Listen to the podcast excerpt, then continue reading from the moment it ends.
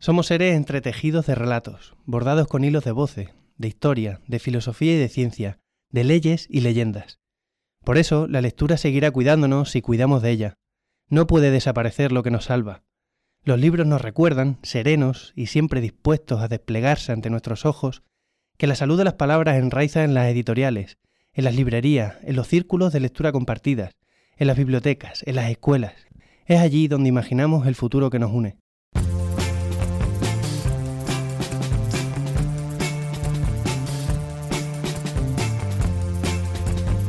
Yo creo que estamos viviendo un momento histórico de guerra contra la vida.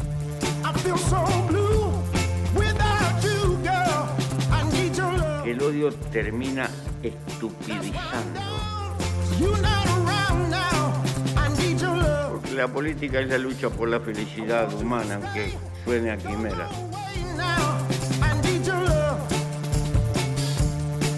La meta de verdad es trabajar en crear un mundo nuevo, un orden social donde esos mercados se vayan a la mierda. Llevamos mucho recorrido, pero aún queda camino por andar. Bienvenidas a Zapatos Rotos.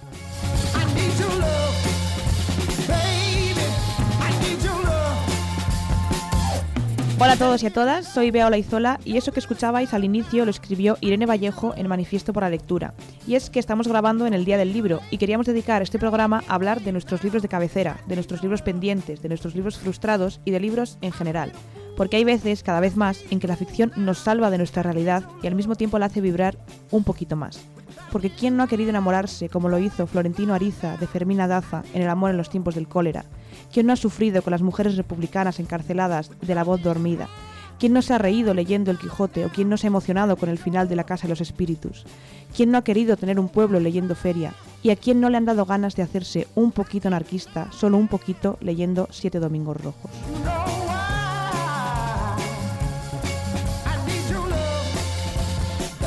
Abrimos la tertulia en la mejor compañía. Karima Garbi, Sergio Domínguez, ¿qué tal estáis? Muy buenas, ¿qué tal? Pues muy bien, aquí mucho más contentos, sin mascarilla, viéndonos las caras y, y sin mamparas en el estudio, que se ve todo mucho más bonito.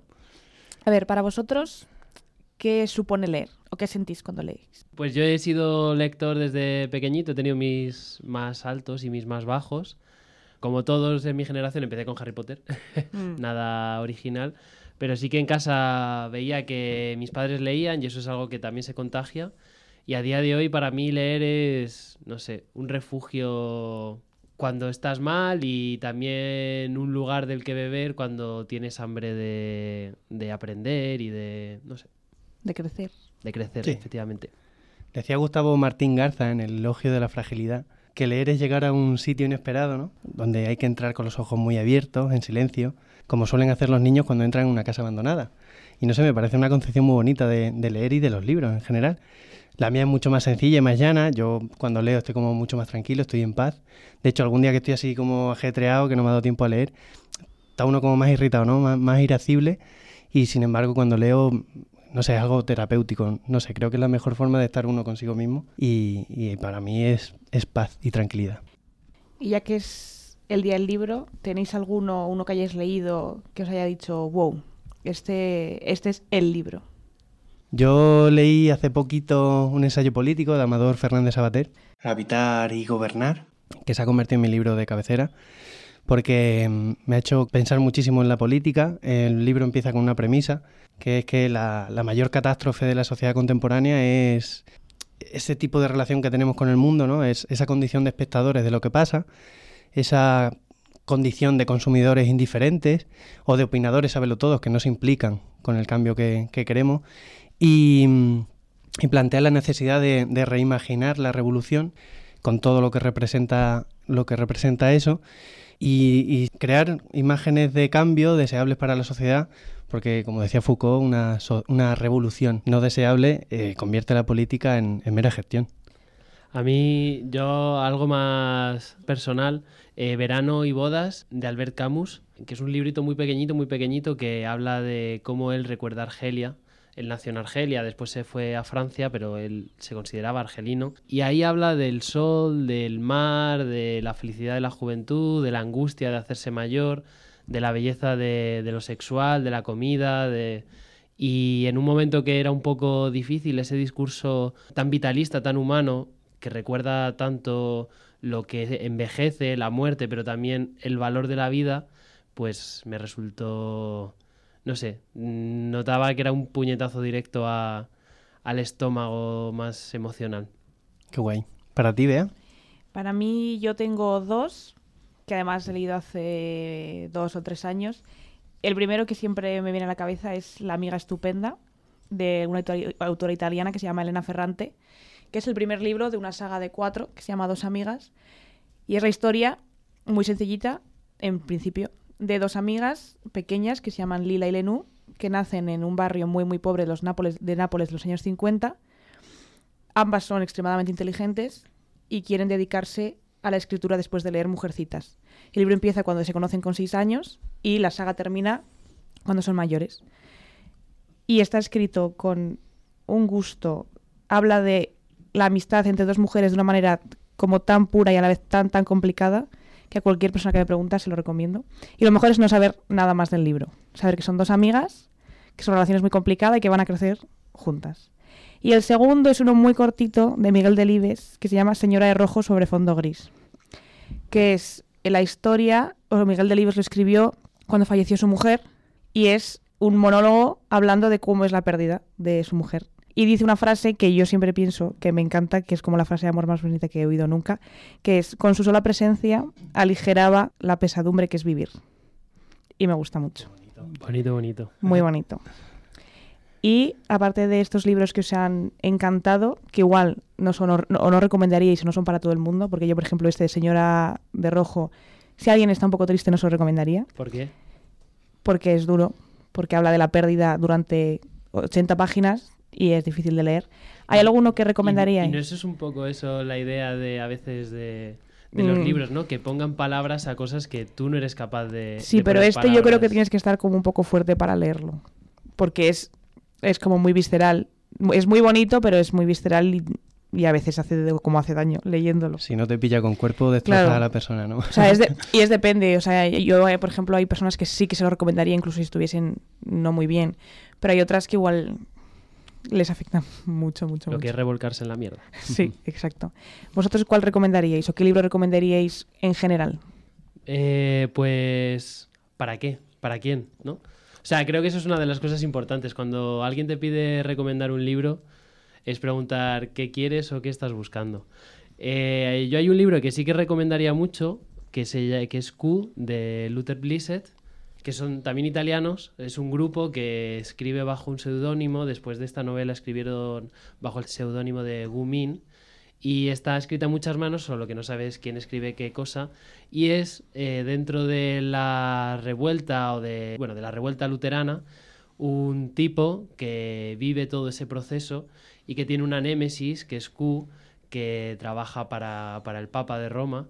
Y está muy guay porque en esa época de revoluciones son capaces de trasladar a nuestro mundo debates que todavía siguen pendientes, lo mezclan también con mucho con mucha sexualidad, el protagonista hace una evolución muy grande. Eh, al principio cuesta un poco porque está fragmentado a lo largo de, no sé si son 30 o 40 años, ¿no? Tú te lo has hmm. leído también, Sergio. Eh, y entonces a veces es un poco complicado de seguir, pero una vez que entras, la forma de narrar, la forma de los discursos, la visceralidad de, cómo narra todo, es que está tan bien. Hmm. Entonces creo que ese libro, aunque habría que darle 50, 100 páginas hasta que tú entras, pero después lo devoras. Total. O sea, es inicio lento. Eh, le pasa como a esta, o sea, yo creo que todos los libros que tienen como complejidad narrativa en la que hay muchos personajes o que la línea de tiempo no es clara, eh, te cuesta entrar, ¿no? Eh, yo creo que, por ejemplo, Juego de Tronos le pasa un poco Le pasa lo mismo, o sea, casi el primer libro es introductorio. Una vez que ya ubicas los mm. lugares y los personajes, es una delicia. Yo hasta, hasta ahora siempre recomendaba La voz dormida de Dulce Chacón, pero creo que voy a empezar a recomendar Los chicos de la níquel de Colson Whitehead, una novela que me recomendó Bea sin que ella lo supiese, porque lo vi en un story de, su Instagram y, la verdad que, me ha encantado porque es como muy ligera y muy profunda al mismo tiempo, está súper bien escrita, eh, se lee sola prácticamente la novela mm. y, encima está basada en hechos reales, la, porque la realidad que denuncia Em, está basada en un, creo que era un reformatorio de Florida, ¿no? Que, le jodió literalmente la vida a muchos niños y jóvenes. Y, hijo, esa realidad de, discriminación, de segregación en su momento, pero de violencia que sufren las personas negras por el, por el mero hecho de serlo, em, creo que me removió mucho y luego creo que cualquiera que lea la novela mm, disfruta cuando le va bien al personaje, ¿no? al protagonista, al Good Curtis, mm. y, sufre cuando le va mal. Y además el giro final, que no voy a desvelar, a mí me, impactó mucho. A mí no me gustó. ¿No te gustó los chicos de la Nickel? No, me pareció, o sea, un poco insustancial. O sea, me, me, pareció que estaba muy bien escrita y me pareció que como trabajo periodístico está guay, pero como novela me dejó un poco, o sea, dije, sí que me transmitió la de, joder, qué mierda, qué rabia, qué injusticia, vaya panda de cabrones, pero... Pero no, o sea, ¿no crees que hace como eso de contando muy poquito y muy pocas palabras, como que condensa todo lo que quiere decir, que no hace falta más, no hace falta tres páginas más para decir en tres o cuatro palabras lo que está ocurriendo en, en el reformatorio, que los chavales negros están sufriendo muchísimo más que los blancos en un contexto en el que todos están siendo violentados. O sea, además lo dice como con muy pocas cosas. Sí, pero... Como lo del ventilador. Lo del ventilador que lo encendían para pegar a los chavales, para que no se oyera. Que sí, sí, sí. O sea, si yo no digo que este... O sea, en cuanto a lo técnico no digo nada. Digo que la historia en sí misma... No sé. ¿Y el final? o sea, el giro final que no desvelaremos no sé, a mí no me parece para tanto, lo siento, perdonadme. Igual no tengo alma. O sea, a mí me impactó mucho, muchísimo cuando lo leí. Él e, es mucho, eso, en concreto. No sé, a mí ya desde el principio me gustó mucho porque además cuando el protagonista acaba en el reformatorio, que no estoy desvelando nada, en la sinopsis creo que ya aparece. Acaba de la manera más tonta. Claro, es de la forma más tonta muy cuando iba a acabar o parecía que su camino iba a ser otro y no sé, ya ahí empieza como removiéndote y a mí sí me enganchó y la leí no sé si en un par de días, no sé, me, me gustó muchísimo. Eso tienes verdad, eh, es verdad que ese comienzo me, me, impactó muchísimo. Es verdad que, que, que sí. Y me, porque pues, porque más sigue ocurriendo. Pero luego, ya, no sé. Bueno, no sé. Bueno, vea, no sé si tienes tú alguna novela que le guste a Karim, que recomendarías. A ver, yo recomendar, recomendaría... Eh, la que recomiendo siempre es eh, una que se llama Americana, con H al final, de una autora nigeriana que se hizo muy famosa por un... Ngozi Tichi, ¿no? Sí, Chimamanda. Ah, Chimamanda. Chimamanda, sí. A ver si lo consigo. Te has sembrado, cariño. Chimamanda, que se hizo muy famosa por un libro muy chiquitín que tiene, que era una charla transcrita, que es Todos deberíamos ser feministas, que en mi opinión, que se ha quedado como un poco obsoleto, ¿ya? Pero el libro de Americana, que yo creo que está basado en su vida, que cuenta la historia de eh, una chica que se llama Ifemelu un chico que se llama Ovince, que viven en Laos, en Nigeria, y él desea con todas sus fuerzas ir a Estados Unidos a vivir, ella le da más igual, a él no le conceden la beca, ella sí, ella se va a Princeton a estudiar. Y es la historia de una chica que llega allí y por primera vez en su vida descubre que a ojos de los demás es negra. Descubre que de repente su raza importa y significa algo, y significa algo que encima ella le perjudica. Entonces llega allí y hace un blog centrado en todo lo que va viviendo. Y es una historia increíble. Está basado mucho en ella, en cuando ella se fue a estudiar, y es increíble. Todo lo que cuenta, cómo describe las situaciones que vive, las personas con las que se encuentra, todas las relaciones que tiene, la primera vez que sale con un chico que es blanco, todo alrededor de cómo está construido la belleza en Estados Unidos, cómo es ser negro en Estados Unidos habiendo nacido en Estados Unidos y ser negro en Estados Unidos no habiendo nacido en Estados Unidos. Y está muy bien. Voy a parecer bollero, pero tampoco me pareció. O sea, me gustó, pero tampoco. Karim, está escrito increíblemente bien escrito. El final es precioso. Las historias que cuenta, cómo cuenta las cosas, que muchas son tonterías, cómo decide ella cambiar su acento, hasta que un día le llaman por teléfono y le dicen, ¿qué acento más bonito? Parece americana. Y de repente se da cuenta de que lleva cambiando el acento desde que llegó allí, y entonces deja de cambiarlo cuando describe a las, a las mujeres con las que está, cuando dice eh, que cada, cada mujer eh, blanca, rica con la que se encuentra y habla de otras mujeres, de mujeres negras, siempre dicen, es que son estupendas, son maravillosas. Y cuando ella dice, hombre, no otras mujeres negras somos maravillosas, pero lo dicen porque son negras. Karim, o sea... Eso iba a ser racista, Karim. Si no digo...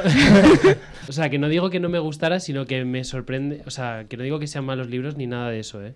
pero que me sorprende como si hubiera que elegir un libro que recomendar, que sea Yo ese sí lo recomendaría. Bueno, tiene otro o sea, que no se digo llama... que no sea de recomendar, ¿eh? pero digo... O de si regalar, tuviera- más si tuviera bien. que elegir un libro que recomendar, O sea, yo, jamás sería o sea, ninguno de esos. yo sí lo recomendaría porque pienso que es un libro que puede gustar a mucha más gente. O sea, Eso es verdad.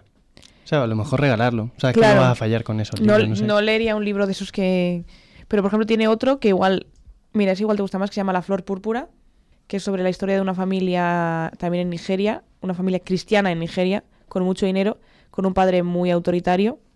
Lo que ocurre en la familia cuando los niños pasan por primera vez el verano en casa de su tía, que es una profesora universitaria un poco revolucionaria y pagana. Ese te gustaría más. Puede que sí. Si me lo quieres regalar. Bien. Yo me apunto los dos, que no he leído ninguno. Vale. ¿Y hay algún libro que no recomendaríais nunca? De esos que no lo habéis terminado. Eh, ha sido El infierno. Una popular opinion, tal vez. Bueno, yo ya llevo dos, así que si quiere empezar Sergio. Yo con la insoportable levedad del ser de Milan Kundera no pude. De verdad, es que se me hizo imposible Se te hizo terminarla. insoportable. Sí, sí. Y mira que me dio pena porque me la recomendó una amiga, que de hecho es un libro favorito, pero es que me pareció tan monótona, con tan poca chicha. Em, leerte 50 o 60 páginas para luego llegar a una reflexión to profunda y potente, pero no me compensa, no me compensaba. Entonces digo, si lo que tiene de buenos libros son esas 8 o 9 reflexiones o frases chulas, digo, las busco en Google y, para adelante. Y eso hice. No sé si lo habéis leído, si os gustó. Yo No. leí cinco páginas. Decidí que no iba a pasar por eso. Era demasiado. No. Me lo recomendaron tres personas diferentes, que era su libro favorito. Y a las tres les dije, estáis equivocados. no voy a leer esto. Igual ahora sí lo leo, o sea, era más pequeña, igual ahora es distinto. Pero me producía tantísima pereza. Yo alguna vez pensé en darle otra oportunidad, porque también O sea, lo leí hace tiempo, pero digo, eso es verdad. igual no hace falta. Claro, yo igual estaba en, que en primero de bachiller. Igual tú lo ves y dices, pues no vas a leerte esto ahora. Igual ahora sí lo leo. Pero me da, o sea, me da mucha pereza. Es que eso es, eso es una cosa importante. Hay libros que, que tienen su momento y su Sí. época. Sí. O sea, para mí durante mucho tiempo uno de mis libros favoritos fue Martes con mi viejo profesor, que a mí me gustó un montón y me abrió los ojos sobre, sobre un montón de cosas. Me di cuenta que la muerte siempre está presente en las cosas que me gustan. Pero bueno, en su día me, me impactó muchísimo y lo volví a leer, no sé, hará cuatro, cinco, seis años. Y no me impactó tanto y algunas de las cosas que leí me, me parecieron un poco, no sé, Un poco autoayuda. superfluas, un poco... autoayuda, un Fáciles. poco banales. Sí. Y dije, ay, qué mal haber vuelto, porque la, lo- la memoria que tenía yo de ese libro era increíble. Sí. Y lo mismo con Siddhartha, de Bueno. Hermann Hesse. Claro, yo lo leí con 16 años y a mí me impactó muchísimo. Y cuando lo volví a leer, Igual es buena idea no volverse a leer esos libros, o libros que quedan ahí, que tuvieron su momento, y, y ya está, No, quedaron pero ahí. o sea, lo de la edad es verdad. Porque yo, por ejemplo, intenté leer Cien Cien años de soledad con 16 años. Lo aborre- aborrecí cada minuto de lo que intentaba leer, lo abandoné. Lo leí hace dos y me lo leí en tres días. claro. Yo creo que es de esos libros que hay que leer en verano. O sea, cuando estés no haciendo nada hasta que ¿Tú pase. qué libro no recomendarías jamás? ¿O qué libro le recomendarías a tu peor enemigo? Eh, bueno, no sé. Yo hay dos que sí que eran como mitiquísimos que, que dije, "Pf, he perdido el tiempo.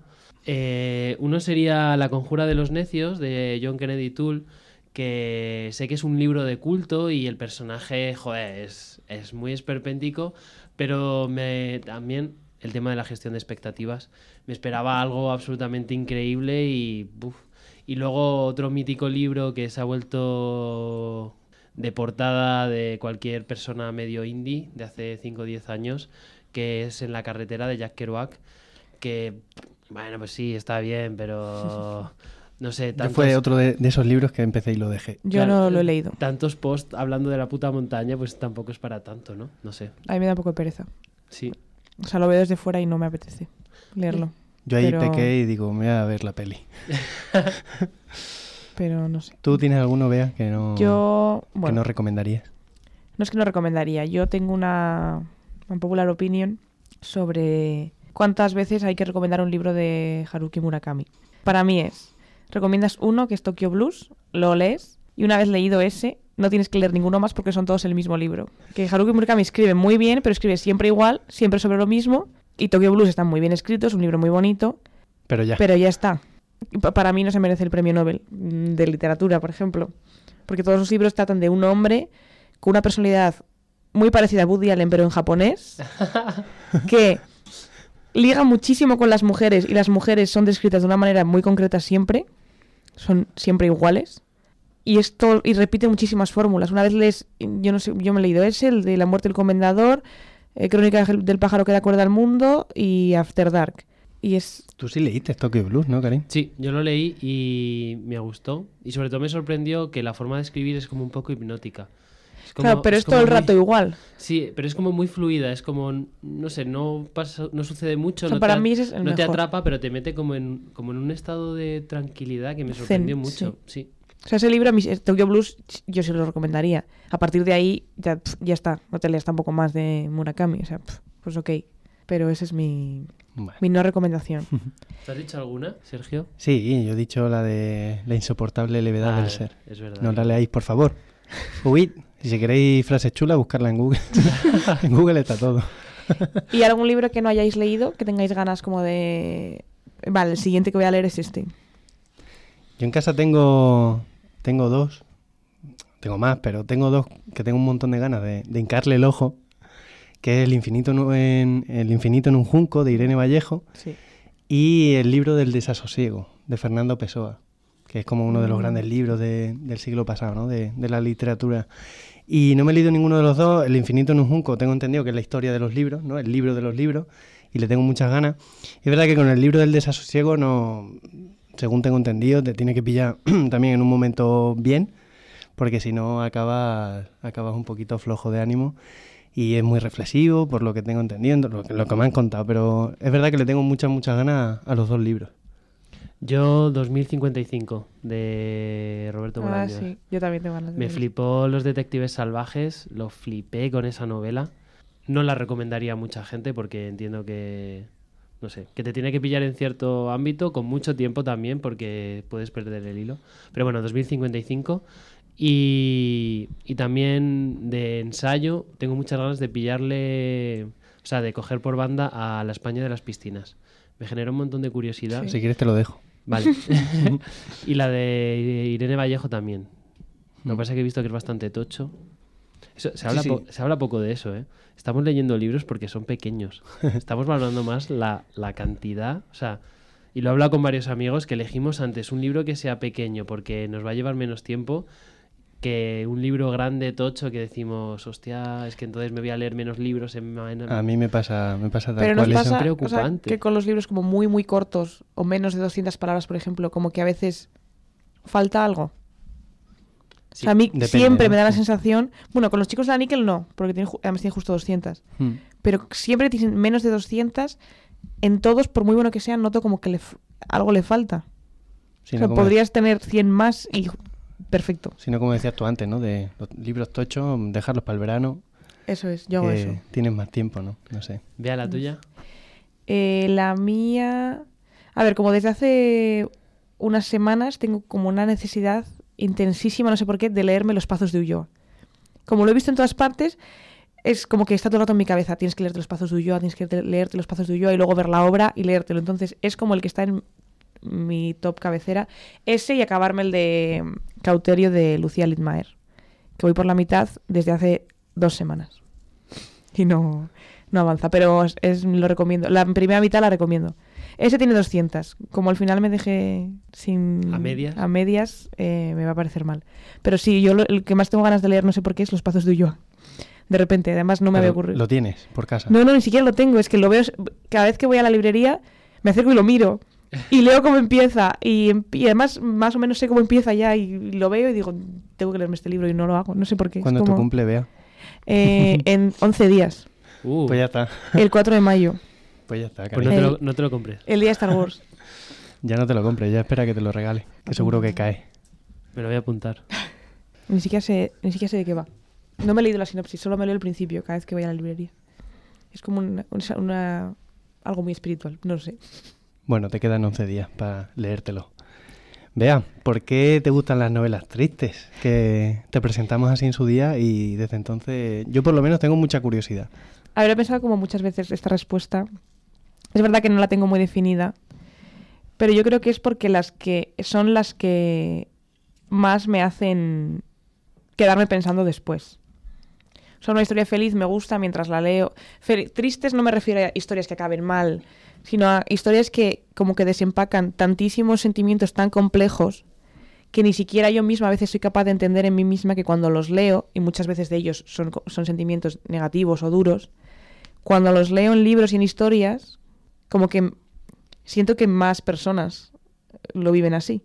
Y me quedo pensando después de leer esos libros muchísimo tiempo. Y son los libros que más recomiendo, los libros que volvería a leer, los libros que al final me quedo en la estantería, simplemente porque no puedo parar de pensar en ellos. Lo mismo con las películas. Eso te iba a decir, a mí con las películas me pasa. Que aquellas pelis que me han dejado más plof emocionalmente, pelis tristes de verdad, que, acabas con, con, la lágrima cayendo y mojando ahí el jersey o el hombro de, de, quien tengas al lado. A mí sí me pasa que luego como que se me queda mejor en la memoria, esa memoria emocional, ¿no? O, sentimental, no sé, como que las recuerdo desde esas emociones y, mm. y les tengo como más cariño aunque sean tristes, por, por el mero hecho de, de, haberme emocionado viendo las pelis, es, en este caso tristes, ¿no? Yo no sé con quién lo hablaba, pero hablaba que era, que era algo normal, que cuando estamos contentos, cuando estamos felices, no te preocupas en pensar y en reflexionar, estás viviendo, estás disfrutando, estás saliendo, estás con gente, estás follando. Cuando de verdad te pones a reflexionar es cuando estás solo, cuando estás triste, cuando te ha pasado algo. Entonces, o sea, lo veo completamente normal. A mí me pasa un poco lo mismo cuando es con, las cosas tristes con las, o nostálgicas con las que te pones a darle vueltas. Sí, no tienen que ser necesariamente tristes, como un poco melancólicas, que tienen un subtono de desesperación, de apatía. Es como esa sensación. ¿Habéis llegado a llorar con algún libro? Sí. Sí, sí. Con el final de, de La, Casa, de, los... Espíritus lloré. Yo con La Voz Dormida lloré. Yo sí. Por ejemplo. Con La Amiga Estupenda eh, lloré constantemente. Y con la que he dicho de, de Verano y Bodas de Camus, también. Sí. O sea, no por lo que contaba, sino. Además, fue extraño porque era como llorar de decir, joder, qué intensa puede ser la vida, ¿no? Qué extraño es estar vivo. No sé si tiene sentido. no, yo también pienso eso muchas veces. Lo lees y dices, joder. Qué filosófico, qué profundo eso.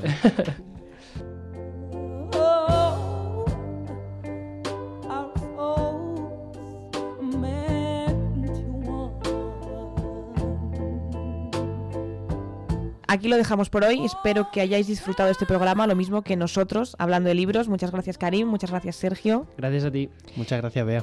Y a vosotros y a vosotras que nos estáis escuchando, no dejéis de leer, leed mucho, leed todo lo que podáis, porque como dice George R. R. Martin, quien lee vive mil vidas antes de morir, quien nunca lee vive solo una. Nos vemos en el siguiente programa de Zapatos Rotos. Hasta pronto.